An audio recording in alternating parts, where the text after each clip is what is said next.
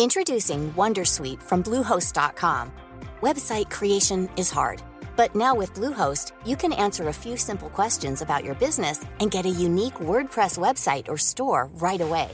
From there, you can customize your design, colors, and content. And Bluehost automatically helps you get found in search engines like Google and Bing. From step-by-step guidance to suggested plugins, Bluehost makes WordPress wonderful for everyone. Go to bluehost.com/wondersuite.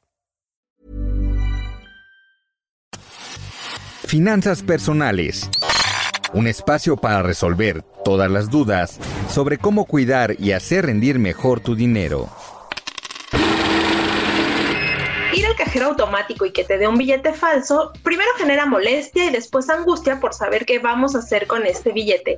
Mi nombre es Diana Zaragoza y hoy en Finanzas Personales abordaremos este tema, pues estoy segura que a muchos de ustedes les ha ocurrido. Las preguntas más frecuentes las vamos a resolver el día de hoy. ¿Cómo te encuentras, Enye? Hola Diana, pues puede resultar un dolor de cabeza el recibir un billete falso y en México, de acuerdo con las estadísticas de la Conducef y del Banco de México, va al alza.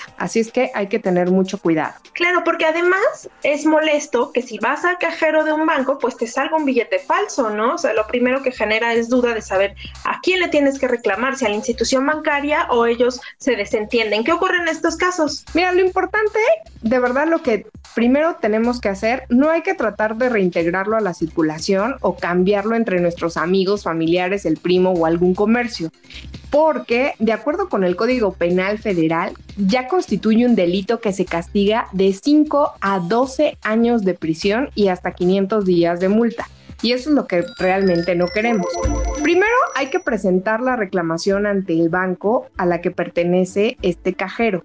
Hay cerca de 500 mil bancos en todo el país. Entonces hay que tomar en cuenta la institución que nos dio eh, ese billete falso, ¿no? Y tenemos cinco días hábiles para presentar nuestra queja y llevar la pieza falsa. Después fíjate que tenemos que entregar, eh, pues más allá del billete, en nuestra copia de nuestra credencial y hacer una carta con puño y letra de qué, cómo fueron los hechos, cómo ocurrieron, en este caso eh, que lo recibimos a tal hora eh, y pues bueno, que recibimos una pieza de tal cantidad y incluye la excursal, la fecha y hora. Podría ser engorroso, pero no te podrías tardar más de cinco minutos. Y además es recomendable que al momento de presentar la reclamación, entreguemos el comprobante de la transacción. Es el que te da el recibo del cajero automático, que aunque no lo creamos, ha sido muy común, Diana, que ahora recibas un billete falso. Sí, definitivamente esto va en aumento. Yo me he encontrado con muchos casos de amistades que siempre se están quejando porque les ha pasado esto en más de un cajero de un banco diferente.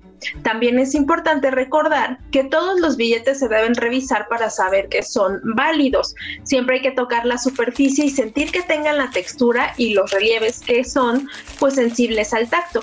También es importante mirar la marca de agua y el hilo que traen los billetes a contraluz, que estas son como las medidas básicas de seguridad, ¿no? Así como girar el billete y ver que cambia de color y el hilo 3D. Que estas son cosas muy básicas, pero que todos debemos hacer siempre que retiremos dinero de algún cajero automático. Es curioso, fíjate Diana, eh, que mencionas todo esto porque en este caso nos preguntaremos si ya perdimos nuestro dinero. No, el banco tiene cinco días hábiles para poder regresarnos eh, este monto en caso de comprobar que salió de alguna de sus máquinas. Y esto es algo bueno porque al final tú tienes la confianza de que dejas tu billete, ellos lo van a mandar al Banco de México para que lo analice y en caso de que este sea verídico, pues te lo regresan. Aunque también está la contraparte, que si se determina en este estudio que realiza el Banco de México que tu billete sí es falso, pues no te lo regresan. Sí, esa es una desventaja que también pues está en juego,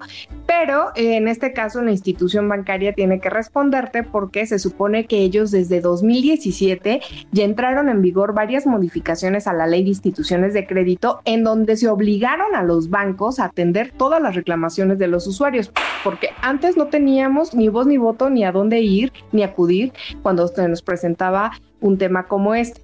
Entonces, después de esta fecha, eh, ahora los bancos tienes que atender todas las molestias que se les presenten y darles un resultado en menos de cinco días hábiles si salieron de sus oficinas o de sus ventanillas o de sus propias máquinas como el cajero automático. Esto es buenísimo para los usuarios porque cuánta gente no utiliza cajeros automáticos para retirar sus quincenas o para también hacer depósitos o cobrar ahí algunas transferencias, que esto va cada vez más en aumento.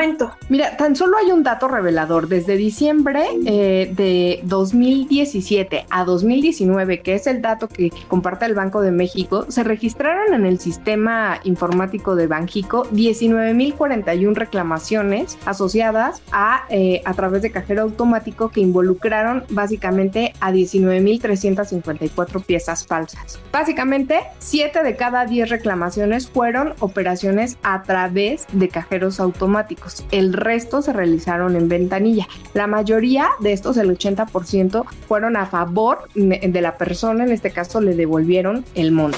Pues esto realmente es muy interesante y qué bueno que tenemos la confianza en las instituciones bancarias de que podemos reclamar y ellas nos van a responder de manera benéfica.